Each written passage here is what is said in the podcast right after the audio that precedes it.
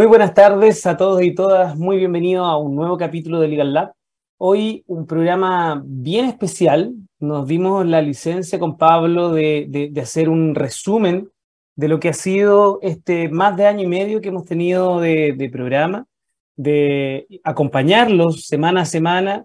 Y queremos hacer un poco este resumen ya para nosotros terminando el año, que formalmente está iniciando el año, pronto ya vamos a entrar en nuestro receso de vacaciones y por lo mismo era el momento para que empezáramos a, hacer una evaluación de los invitados que tuvimos, de los temas que tratamos, de cuáles fueron los principales hitos durante el año 2022, pero también un poco proyectar cómo se viene este 2023 junto a ustedes, junto a todos nuestros auditores.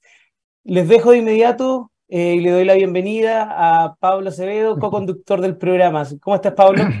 Hola, muy buenas tardes. ¿Cómo estás, Fernando? Sí, pues programa distinto, programa especial. Va a ser una conversación entre nosotros, ni que fuéramos malos para hablar, pero vamos a hacer una especie de resumen del año considerando todas nuestras invitadas, invitados del año, los temas que tuvimos y la verdad que no nos no va a faltar tiempo probablemente para repasar todos los temas.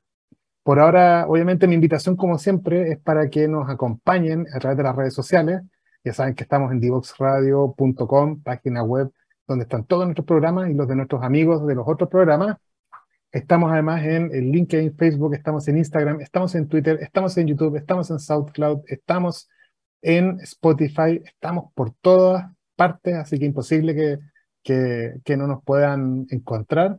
Y bueno, pues tenemos este desafío de, de, poder conversar y abrir el año y eh, de alguna forma abrir el año resumiendo el año pasado.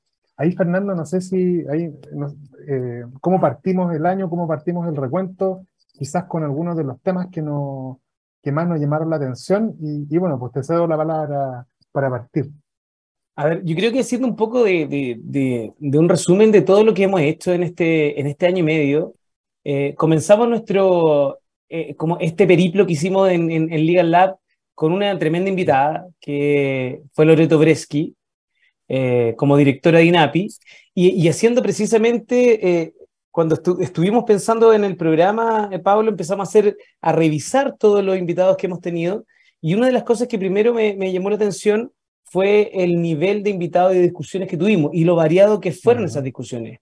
Hemos hablado de políticas públicas, hemos hablado de propiedad intelectual, hemos hablado de startups, pero principalmente de cómo está, eh, los grandes desafíos que están teniendo estas startups y hemos ahí tenido un variopinto eh, eh, número de invitados en temas de, startup en distintas áreas, en distintas industrias, en distintos estados de madurez. Hemos hablado de inversión.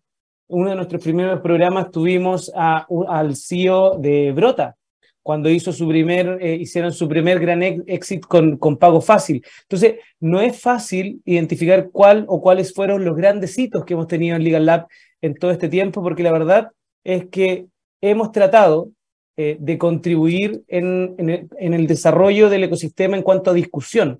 Y yo creo que uno de los tópicos que más me ha gustado a mí, al menos, tiene que ver con esto precisamente con lo que es eh, desarrollo de ecosistema.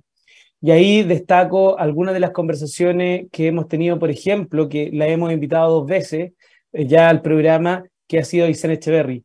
Primero en su rol de directora ejecutiva de NIP y hoy como eh, presidenta del Consejo de Ciencia, Tecnología, Conocimiento e Innovación. A mi parecer, Pablo, no sé qué te parece a ti, pero yo creo que eh, figuras o liderazgos femeninos como precisamente el de ICEN eh, tienen una importancia tremenda para la maduración de, nuestro ecosistema. No sé cómo lo ves tú.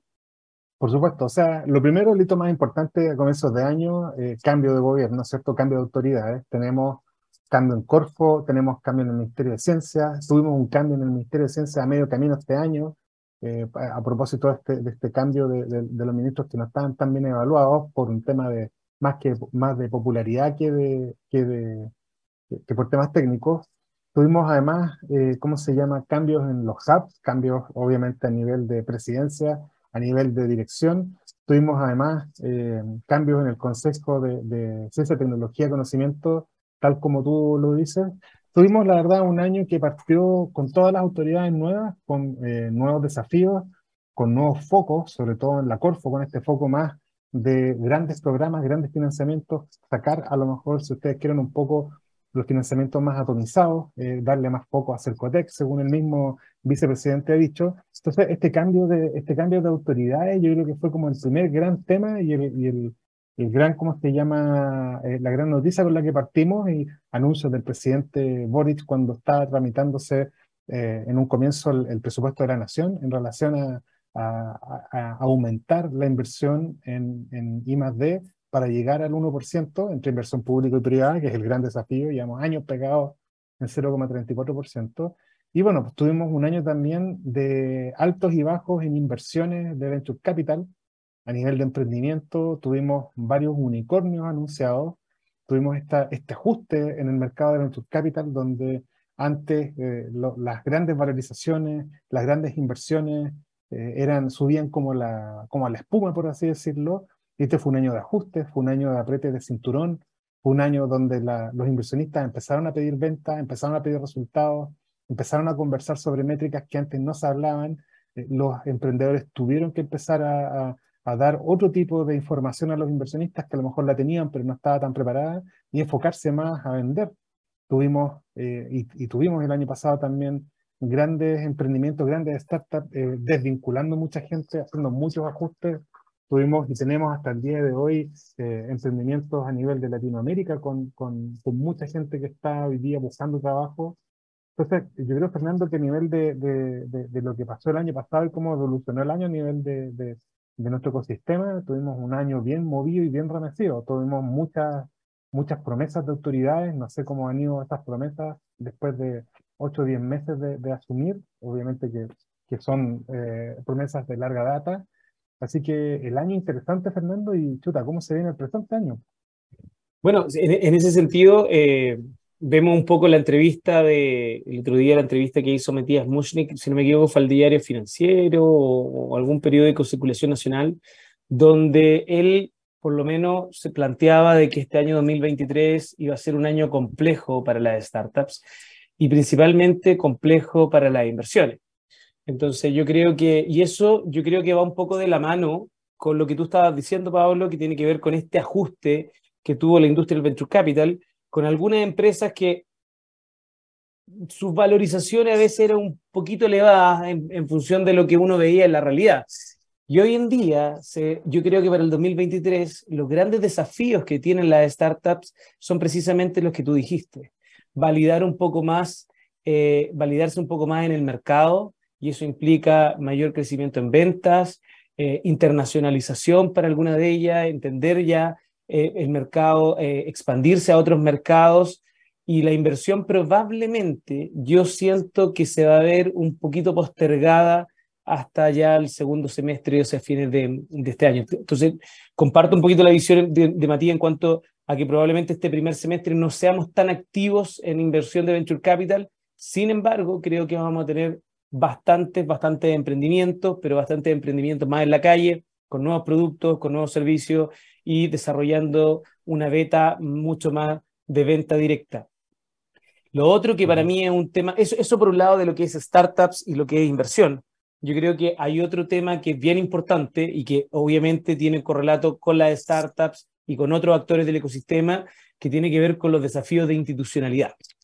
Y ahí yo siento que ley fintech, que fue uno de los temas que tratamos acá, ley de transferencia tecnológica, que es un tema que también discutimos latamente en algunos de los capítulos nuestros, eh, la ley de fondos de fondos, eh, que también es un tema que puede impulsar fuertemente la industria de venture capital. Son tres normativas y, ahí nos sale un poco ese, ese, esa alma de abogado o esa formación de abogados que tenemos, que son tres normativas que debiesen eh, tener mayor eh, movimiento durante este, este 2023. Bueno, no en el caso tanto de la ley FinTech, pero el tema de la ley de transferencia tecnológica probablemente eh, debiese promoverse este año algún primer borrador de ley, ya sea del, Ministerio de Ciencia y Tecnología o ya sea de los propios actores que están trabajando en esta materia. Y la semana pasada tuvimos de invitada a María José Bravo, que nos, nos habló de data, nos habló de la encuesta de innovación y, de, lo que salió de la encuesta, que era el área o industria que menos innova en Chile es la industria inmobiliaria.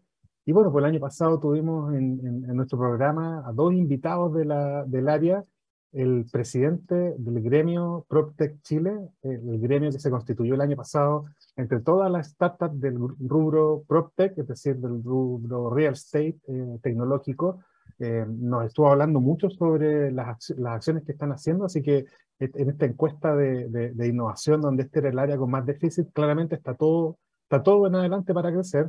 nos habla Carlos D'Agostino sobre la Academia PropTech que estaban haciendo los eventos de difusión, los eventos además para promover la inversión a startups y, obviamente hacer de antena para las startups de, del rubro PropTech. Tuvimos una startup del rubro PropTech que nació en Concepción y que de hecho hoy día está en España eh, haciendo camino, que era Lobby Control, que ya se llama SMERT, SMERT Group, de estos bomberos que, que se hicieron ahí el desafío de poder digitalizar y hacer disponible para sus colegas bomberos toda la información de seguridad de los edificios para poder tener mayor acceso más rápido, porque usualmente toma entre 10 y 15 minutos, ellos dicen que lo hacen en 30 segundos. Entonces tuvimos ahí algunos referentes de, de empresas del rubro PropTech que ayudan de alguna forma a, a, desafiar esta encuesta que dice que las empresas inmobiliarias o el rubro inmobiliario es el que menos innova en Chile. Yo creo que eso, esos son dos tremendos elementos de, de, que demuestran un poco cómo están hoy día las startups desafiando la, desafiando el status quo. Y ahí también, Fernando, otra cosa que me gustaría destacar en relación a un invitado que tuvimos, que, que también fue a principios del año pasado, fines del antepasado, Cristóbal Pereira, que nos habló mucho del, del mundo blockchain. Eh, Cristóbal es un experto en el mundo blockchain y Bitcoin, y, y, hace un año y medio hablaba y pronosticaba de cómo se venía el, el ecosistema, hablaba de estas empresas y todo este mercado nuevo que salió sobre eh, generar intereses de, de, de criptomonedas, generar a través de los exchanges préstamos y, cómo nos hablaba de estas grandes industrias y todo este capital que se está levantando. Y bueno, vimos que desde comienzos del año pasado, mediados del año pasado y sobre todo fines del año pasado, de alguna forma esta industria se, se derrumbó. Grandes actores que, que, que eh, daban un poco la esperanza de ser los promotores de esta nueva industria, eh, que al final del día habían eh, no solamente mentido a sus clientes, sino que también a sus inversionistas. Tuvimos a este famoso inversionista fundador que se escapó a Bahamas y que después lo, lo, lo, llevaron de vuelta a, Estados Unidos y que hoy día tiene incluso a los grandes, eh, otros grandes eh, exchanges eh, un poco en, en ascuas y a punto también de, de pegarse una tremenda caída. Tuvimos ahí, a, me acuerdo, Cristóbal, que nos decía en esa época, nadie sabe cuánto va a estar el Bitcoin, eso es una lotería, pero en esa época está, llegó un momento a estar a casi 60 mil, 68 mil dólares, y hoy día bajó a casi 16, 17 mil. Entonces, también tuvimos una industria muy, muy eh, noticiosa y turbulenta.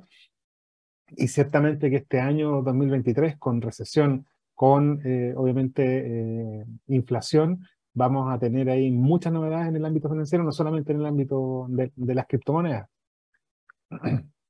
Y, y, y, en ese sentido, no solo en tema de cripto, criptomonedas, vamos a tener, yo creo que novedades sino que también creo que vamos a tener novedades en temas de, de, de, cómo hacemos, vamos a hablar ahora también un poquito de, transferencia tecnológica. Yo creo que siguiendo con, en línea con, de la ley de transferencia tecnológica, creo que uno de los grandes desafíos que, que vamos a tener este 2023 va a ser desde, desde la mirada de los distintos actores del ecosistema, cómo nos ponemos de acuerdo en promover eh, un único documento que tienda a fortalecer nuestro ecosistema y tienda a promover la transferencia tecnológica. Yo creo que ese ha sido un desafío de los últimos 10 años que se viene discutiendo en torno a ese tema. Eh, y la verdad es que ni las universidades, ni las distintas organizaciones, ni, ni, desde el gobierno se ha, se ha, se ha podido poner en, en, eh, en, en acuerdo un único texto. Entonces yo creo que también así como ha sido el tema de la criptomoneda, un, un, tema que, que, ha evolucionado rápidamente. Yo creo que el tema de, de, los desafíos en materia de institucionalidad y en materia de transferencia tecnológica también van a ser uno de los grandes eh, aspectos a tratar durante este, este, este 2023. Yo creo que nos vamos a ir de inmediato a la primera pausa musical del programa de hoy y vamos a volver en breve porque también vamos a comentar qué es lo que se viene para este año 2023 qué tipos de invitados e invitadas esperamos tener, hacia dónde queremos apuntar precisamente las conversaciones de este 2023 y cuáles van a ser también los desafíos del propio programa de, de Legal Lab en cuanto a las temáticas que queremos abordar este, este año. Vamos de inmediato entonces a nuestra primera pausa musical y volvemos en unos pocos minutos más a este especial, a este capítulo especial de Legal Lab. Conéctate con personas que saben. En divoxradio.com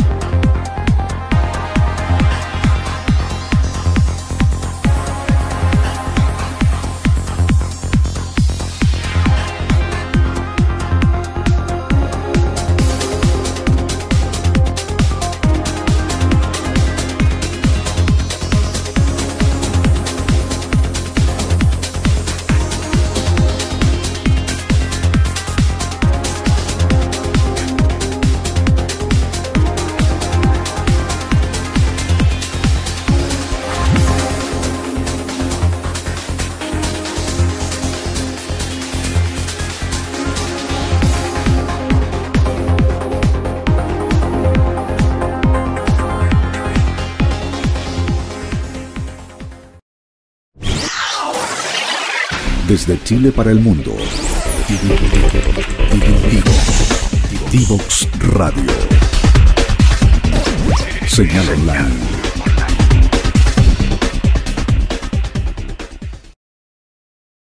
Bueno, ya estamos de vuelta después de este corte musical, nuestra primera pausa en este programa especial que estamos teniendo con Fernando acá para hacer un resumen, un raconto del año 2022 y prepararnos para el año 2023 estábamos hablando de, cambios normativos que tuvimos y de ajustes y un cambio tremendo también que tuvimos Fernando y de hecho que tuvimos acá a la experta de INAPI que nos explicó fue el ajuste de la ley de propiedad industrial en relación a las marcas para integrar el protocolo de Madrid. La verdad que, que el tema marcario probablemente es lo que más se usa de nuestro sistema de propiedad intelectual en Chile como registro y bueno, pues Chile adhirió después de mucho tiempo al protocolo de Madrid que permite que los usuarios chilenos del sistema de marcas puedan, a través de una sola, sola solicitud, pagando las tasas adicionales, registrar sus marcas en muchos otros países. Y este es un, un tratado que venía discutiendo desde hace mucho tiempo, fue polémico en su tramitación. Eh, tuvimos ahí a la, a la directora de, de, INAPI, que cuando le hicimos la pregunta también eh, nos dio cuenta de que había sido un tema polémico, como tal cual hace 10, 15 años atrás lo fue la discusión del Tratado PCT. Y bueno, pues hoy día tenemos a emprendedores chilenos que a través de este sistema pueden registrar sus marcas internacionalmente. Un tremendo cambio, tremendo ajuste y la verdad muy esperado, pero a su vez también implica que tenemos empresas extranjeras y usuarios extranjeros que en Chile están registrando sus marcas a través de este sistema, a través de este protocolo. Y, y esto también implica ponernos, como dicen algunos, pantalones largos y, y obviamente tener la, ¿cómo se llama? La capacidad de anticiparse, eh, la capacidad de, eh, ¿cómo se llama?, eh, oponerse a marcas que estén desde afuera a lo mejor infringiendo derechos y bueno, pues no, nos ayuda también a todos los intervinientes del sistema a ponernos al día, actualizarnos y obviamente estar atentos. Otro tema, Fernando, yo creo que... que ahí, Pablo, antes de pasar de ese tema, me gustaría comentar que igual ese tema pone un tremendo desafío para, para la industria legal en nuestro país, para los servicios jurídicos más tradicionales. Eh, aquellos estudios jurídicos que durante muchísimos años se dedicaron específicamente o solamente a lo que era tramitación de activos de propiedad intelectual, marcas, patentes, con algunos de estos, eh, de, estos tratados eh, han tenido que reconfigurar la forma en que prestan los servicios. Y si a eso le sumamos también toda esta industria legal tech de emprendimientos que también han venido a reemplazar, y, hemos tenido acá algunos emprendimientos que reemplazan ciertas funciones más administrativas, más operativas de los estudios, eh, también hacen pensar cómo los estudios jurídicos van a tener que rearmar sus propuestas de valor, reconfigurar sus servicios, en función de todo esto, por ejemplo, del mismo acuerdo, el, protocolo de, de, Madrid. ¿Cómo lo ves tú, tú, Pablo, que está en la trinchera propiamente tal del servicio de, esa área? ¿Cómo ustedes mismos se han ido reinventando? Esto fue un tema polémico, Fernando, porque como te decía, hubo parte de la industria que se resistió mucho a que Chile adhiriera y entrase en el sistema, porque ciertamente que esto ayuda a que todos estos sistemas internacionales significan que tú puedes hacer más cosas con menos intermediarios.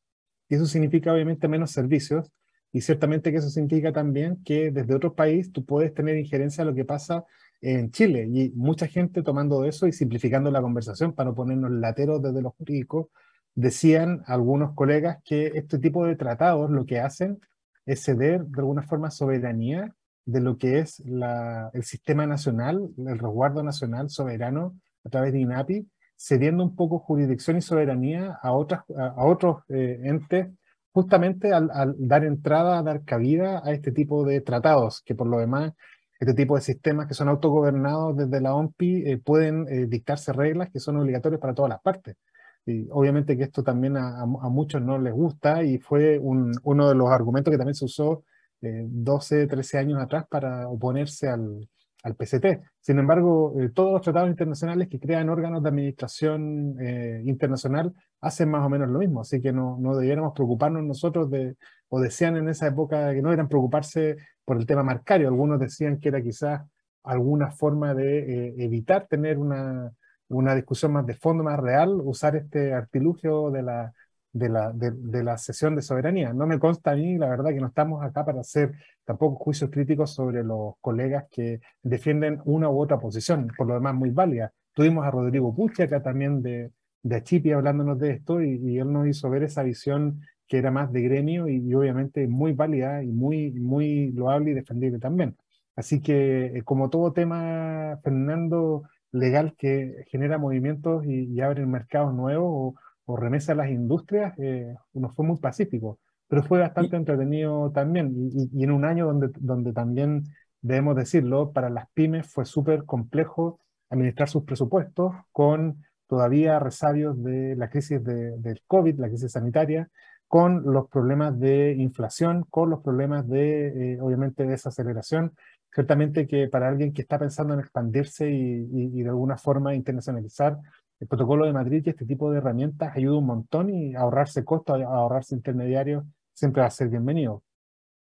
Y, en ese sentido, otro, yo creo que otro de los temas que, que, también causó discusión durante el 2022 y que lo abordamos en distintos de nuestros capítulos, tiene que ver eh, en su momento cuando Pablo hace esta, Pablo, me refiero a Pablo Zamora, no Pablo Acevedo, sino cuando Pablo Zamora hace esta aseveración de la analogía de los unicornios y que teníamos que tener más chungungo, una de, de las discusiones que se ha dado fuertemente en el ecosistema ha sido hacia dónde debe apuntar eh, precisamente nuestro ecosistema. O sea, la industria de venture capital, eh, que viene, que en nuestro país ha sido bastante subsidiada desde desde el Estado, lo que me parece como una política pública bastante interesante, eh, hacia, dónde se tiene, hacia dónde tienen que apuntar la inversión. A, más empresas tipo Betterfly, más empresas tipo Notco. Eh, la discusión en torno a eso ha sido que este tipo de empresas que son muy valiosas eh, generan menos capacidades locales. Ese es el, planteamiento que tienen algunos. Nos, yo particularmente, siempre nosotros preguntamos, a veces no damos tanta opinión, particularmente no comparto esa opinión, dado que hay desde impuestos que quedan acá y muchas de esas empresas también tienen producción acá. Entonces también hay, hay, hay trabajo que se genera. Pero hay otros que apuntan más a que las empresas deben generar empleo local, deben desarrollarse acá y deben tener una visión mucho más local. ¿Cómo lo ves tú, Pablo, al, respecto? ¿Cómo, ¿Hacia dónde tiene que apuntar el ecosistema? ¿Tiene que ser variado? ¿Tenemos que promover más algún tipo de empresas de base tecnológica o, o no? Mira, eh, yo creo que el emprendimiento como movimiento tiene que promover que todo aquel que tenga alguna ventaja y que pueda eh, de alguna forma mover el mercado lo haga en la medida que haga más eh, competitivo el, el, ¿cómo se llama? Competitivo el mercado, pero también de mejores oportunidades. Tenemos industrias que están en Chile que están empleando a personas que de otra manera tendrían ocupaciones más básicas, le están dando eh, ocupaciones con mayor sofisticación, con mayor conocimiento, mayor tecnología, y bienvenido o sea. Si estas empresas se están internacionalizando, están buscando de alguna forma el, irse a otros países y algunos de ellos, como decías tú, han dejado de tener sus fábricas acá, se han ido a otros países, también el efecto de imitación y de copia de aquellos que quieren llegar a hacer lo mismo, también favorece el mercado local porque aquellos siguen eh, estando en Chile. Chile es un mercado de prueba. Chile promueve esta política desde el año 2010 a través de Startup Chile con fondos y subsidios públicos. Por lo tanto, el, creo que esto ya es una política pública, una política de Estado. Startup Ciencia más o menos lo mismo.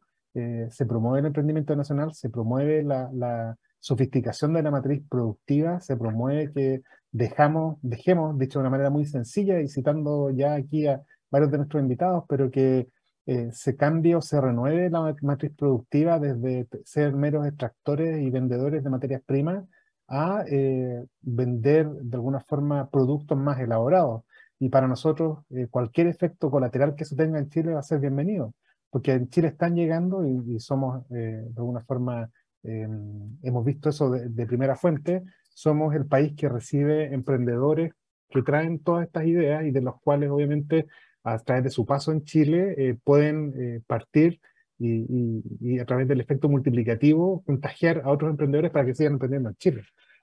Yo no tengo ninguna reserva en relación a eso, Fernando. Creo que la gente acá paga impuestos. Si traes emprendedores que emplean gente, eh, se pagan más impuestos y las métricas, a lo menos, ya que estábamos hablando de datos el año, el, la semana pasada, entiendo que las métricas de Startup Chile dicen que eh, la inversión que se ha hecho en los emprendedores ha retornado por muchas veces más y, por lo tanto se ha generado mucho más valor que el que se ha invertido en este, en este, tipo de programas.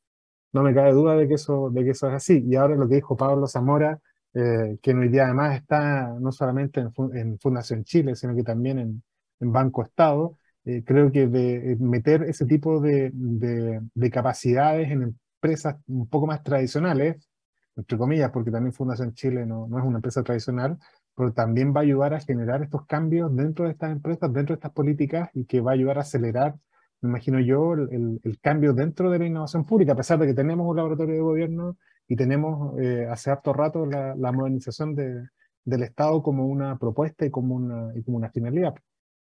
Sí, y en ese sentido, dentro de nuestro invitado, bueno, tuvimos en su momento a, a Pablo, pero lo tuvimos antes de que asumiera precisamente en Banco Estado y en Fundación Chile, lo tuvimos más en su rol como emprendedor, eh, pero también tuvimos a Tadachi, y Tadachi también es otra persona que viene del mundo de la innovación, que viene del mundo del emprendimiento, que tuvo un paso exitoso por, por, por Corfo también en la, en la gerencia de, de emprendimiento o de gerencia de innovación, ya, gerencia de emprendimiento, ¿cierto, Pablo? Ya no me acuerdo.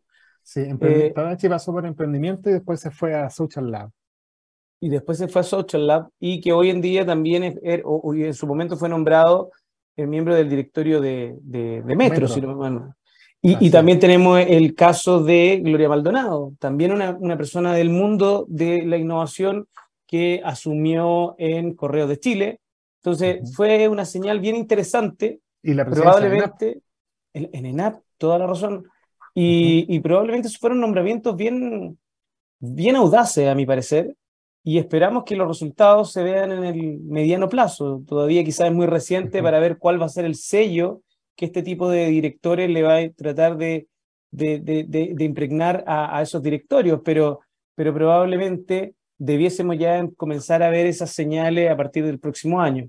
Que recordar que gobierno, nuestros gobiernos, en, en, los gobiernos de nuestro país tienen solamente cuatro años, entonces es muy poco el tiempo que tienen para demostrar estos cambios. Así que el próximo año, a mi parecer, va a ser clave para que toda esta buena intención y propuestas que, que, que, se planteó desde, desde el gobierno tengan alguna materialización. Sobre todo, el gran desafío, a mi parecer, es cómo vamos a lograr ese 1% del PIB que fue la promesa de gobierno del presidente Boric. Eh, a mi parecer, una de las únicas formas que podamos lograrlo eh, considerando las crisis económicas y los vaivenes que estamos viviendo, sería a través de una mayor inversión también desde el sector eh, privado.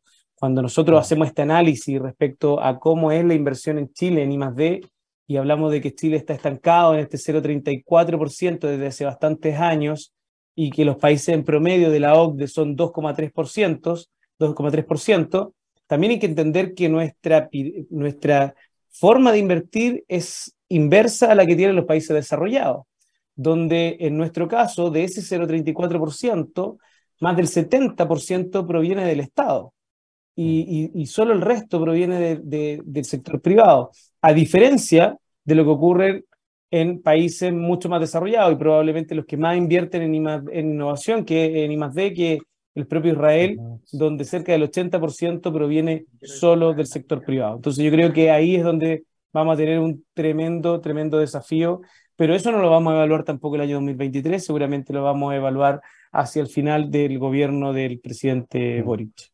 Oye, Fernando, otro actor que tuvimos tremendo este año, y no solo porque estés tú acá, fueron los hubs y los cambios que hicieron los hubs, varios de ellos que de alguna forma se la jugaron con todo.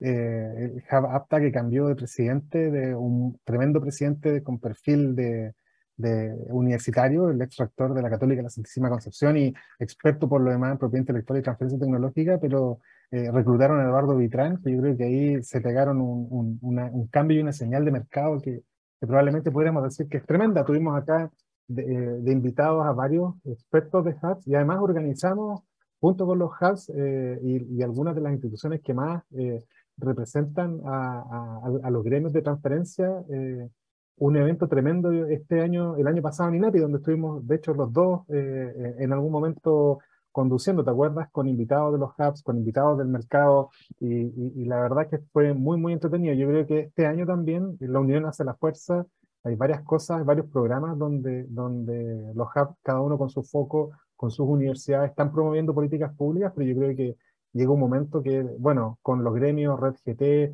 está, no sé si Red GT no es gremio, pero, pero junta a muchos profesionales, está Les Chile, está Chipi, eh, como articuladores, junto con los hubs, creo que hay harto de, de voz para las políticas públicas que debiéramos eh, de alguna forma promover, porque no lo hemos dicho ahora, pero eh, ciertamente lo borramos de nuestra memoria, esta de alguna forma de eh, fallida eh, proyecto constitucional que, que, de alguna forma a través del plebiscito fue rechazado por la mayoría de los chilenos, que traía normas que nadie, eh, de alguna forma nadie en el mundo, en el ecosistema de emprendimiento aceptaba o muy pocos estaban de acuerdo, normas de propiedad intelectual y derecho de autor.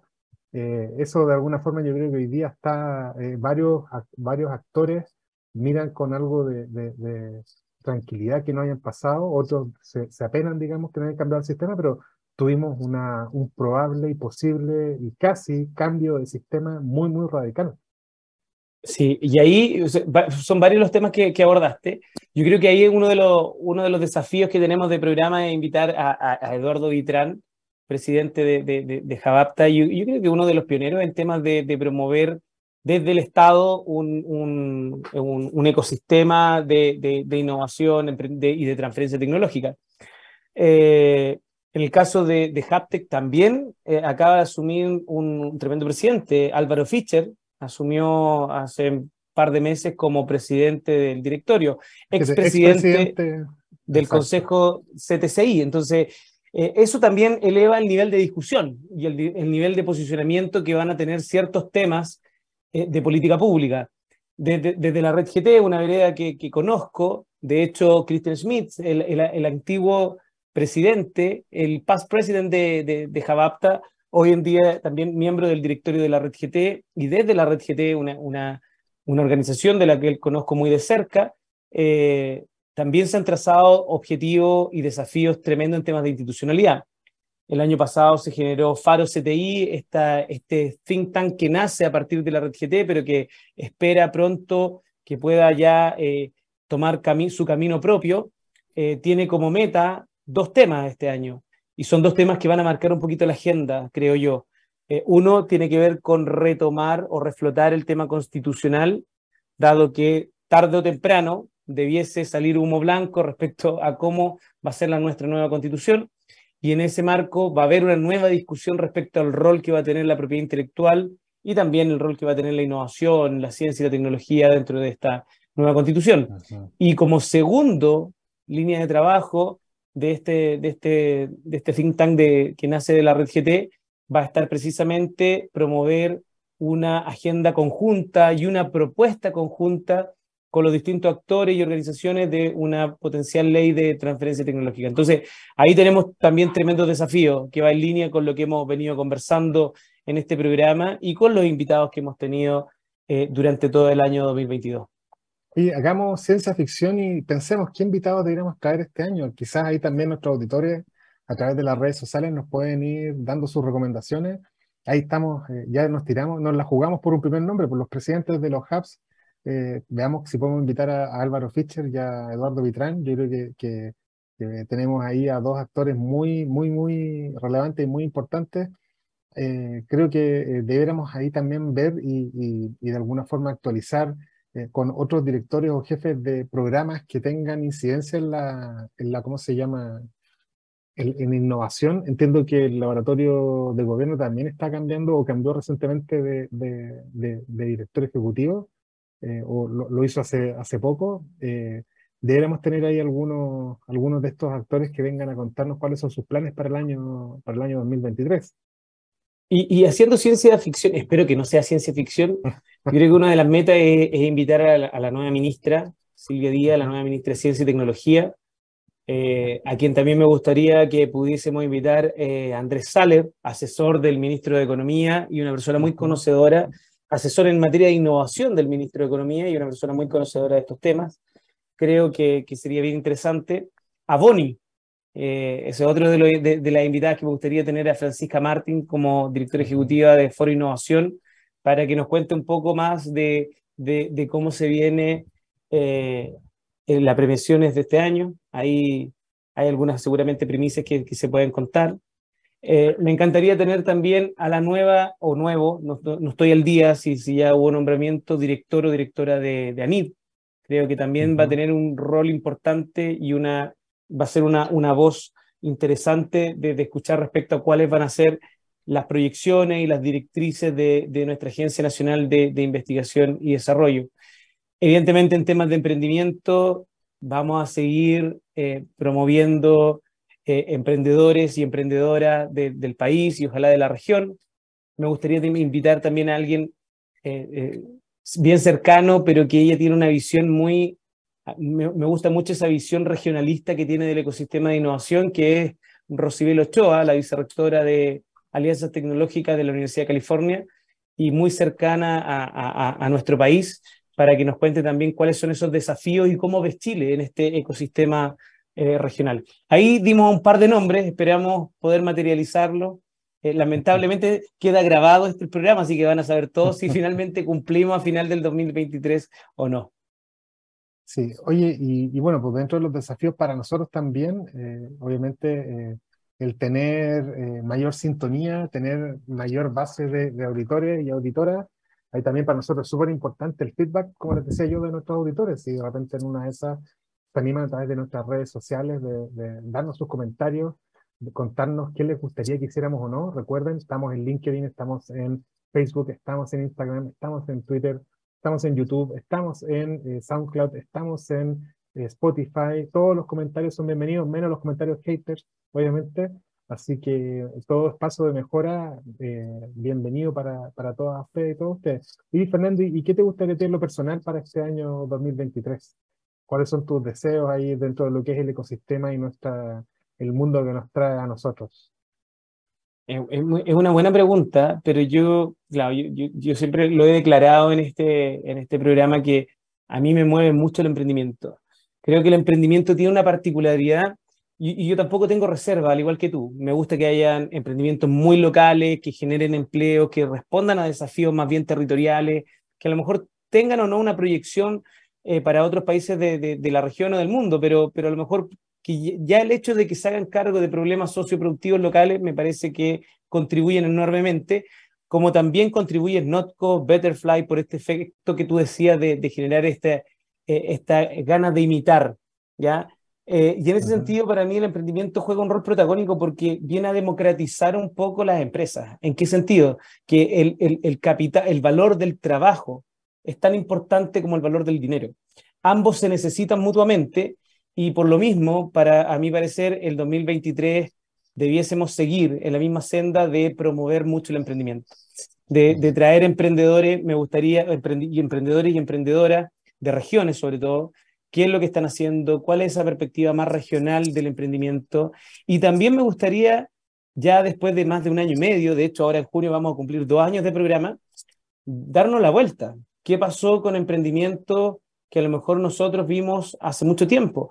El mismo emprendimiento Lobby Control, que nosotros lo conocimos como Lobby Control, que cuando nosotros lo, entrevistamos en el programa, estaban recién empezando a hacer su pilotaje en Santiago y pensando en ir a Madrid, y hoy o estaban yendo a Madrid, ya no recuerdo, y hoy en día ya están instalados en Europa. Entonces, ir viendo cómo esos emprendimientos han ido evolucionando, cómo han ido creciendo, aumentando el empleo, eh, cuál ha sido su estrategia, creo que también podría ser un, un, un elemento bien interesante. Mira, por mi lado, eh, complementando lo que tú dices, nada más decir lo mismo, eh, me gustaría de aquí a fin de año ver cuál fue el real impacto que tuvo una ley que siempre son, es controvertida, los impuestos siempre son controvertidos porque no, uno no tiene, uno no elige si los paga o no. ¿Qué pasa con el IVA en los servicios y cómo afecta esto no a una serie y una capa muy grande de consultores y prestadores de servicios que hoy día eh, están, eh, llevan 12 meses facturando con IVA, o sea, 12 días facturando con IVA, muchos que a lo mejor llevan años trabajando y no saben cómo está dinámica, y hoy día estamos expuestos de alguna forma a algo nuevo, novedoso, un cambio que generó mucha resistencia, que, que generó ahí eh, un grito en el cielo bien grande a último minuto, pero que todo el mundo sabía que se venía, eh, el IVA a los servicios y, y este, esta, como les, como les digo, este desafío de administrar un impuesto que para muchas personas no, no era tema. Eh, de aquí a fin de año vamos a ver si efectivamente se cumplen estas promesas que algunos hicieron de dilatar los efectos o, o de alguna manera generar mayores incentivos o beneficios, sobre todo para los consultores que no son eh, grandes consumidores de IVA en, su, en sus costos, que sus grandes, grandes costos están en los recursos humanos. Yo creo que ese para mí va a ser un, un tremendo desafío de ver. Oye, Yo no, no, no tan solo un, tre, un, tre, un, tremendo desafío de ver, sino un tremendo desafío de vivir, porque los que nos dedicamos al tema de consultoría eh, nos pegó bastante fuerte ese IVA y, y a, a opinión muy personal, eh, me parece, entiendo perfectamente la necesidad de recaudación de impuestos del, de, del Estado, eh, es necesario. Pero no sé si esta era la forma adecuada porque precisamente nosotros no somos grandes consumidores de IVA, sino más bien somos eh, entidades que generamos más empleo. Entonces, pero bueno, esa es una discusión que se va a venir durante este año eh, y esperamos que se resuelva pronto porque el impacto que yo creo que puede tener no va a ser menor, no, no va a ser menor. Y yo creo que y se nos, se nos fue se nos el programa. Pasó, sí. Se nos fue el programa, se nos fue eh, conversando, eh, teníamos las dudas si podíamos, íbamos a poder hablar toda la hora del programa, y la verdad que tenemos incluso algunos puntos de más que nos quedaron pendientes, pero los dejaremos para otro programa. Por ahora, Fernando, eh, la próxima semana, Fernando ya no está, así que eh, voy a estar solo las próximas dos semanas, ahí entramos en receso. La próxima semana tenemos una tremenda invitada con una fintech eh, dedicada solamente a, la, a, las finanzas de mujeres, así que Fernando, pues, tremendo desafío ahí que estar sin ti para poder sostener este programa por una hora te aseguro que yo voy a estar, no triste, voy a estar bastante contento porque voy a estar de vacaciones, así que eh, esperaba con ansia estos días, así que te, te va a ir excelente. Eh, ya no ha, hemos tenido ambos la oportunidad de tener algunos programas solos por, por distintas razones y además que tienes una pero tremenda, tremenda invitada, así que no, no vamos a hacer ningún spoiler, uh -huh. pero ya a partir seguramente del lunes van a ver en nuestras redes sociales eh, cuál es nuestra siguiente invitada. Tiene un, un nombre parecido al mío, eso sí. Así es. Oye, tremendo, pues, así que ya le hicimos la invitación de seguirnos en redes sociales. Recuerden, eh, divoxradio.com, LinkedIn, Facebook, Instagram, Twitter, YouTube, eh, SoundCloud y, eh, ¿cómo se llama? Eh, Spotify. Así que sin más, los dejamos para nuestra última pausa, ¿ya? Y ya no, ya nos vamos. No, ya nos vamos, nos vamos. No, nos, nos estamos vamos. yendo. Así que muchas gracias y nos vemos pronto, Fernando. Ya nos vemos de vuelta de vacaciones. Nos vemos en marzo. Aprovecho de despedirme de todos y todas y nos vemos en marzo. Aquellos que van a descansar de nosotros en el mes de febrero, pero recuerden seguirnos las dos próximas, las dos próximos eh, programas con Pablo. Así que yo te voy a estar escuchando, Pablo, ahí desde, desde mis vacaciones. Excelente. Nos vemos. Muy buen fin de semana. Nos vemos la próxima semana. Adiós. Chao, chao.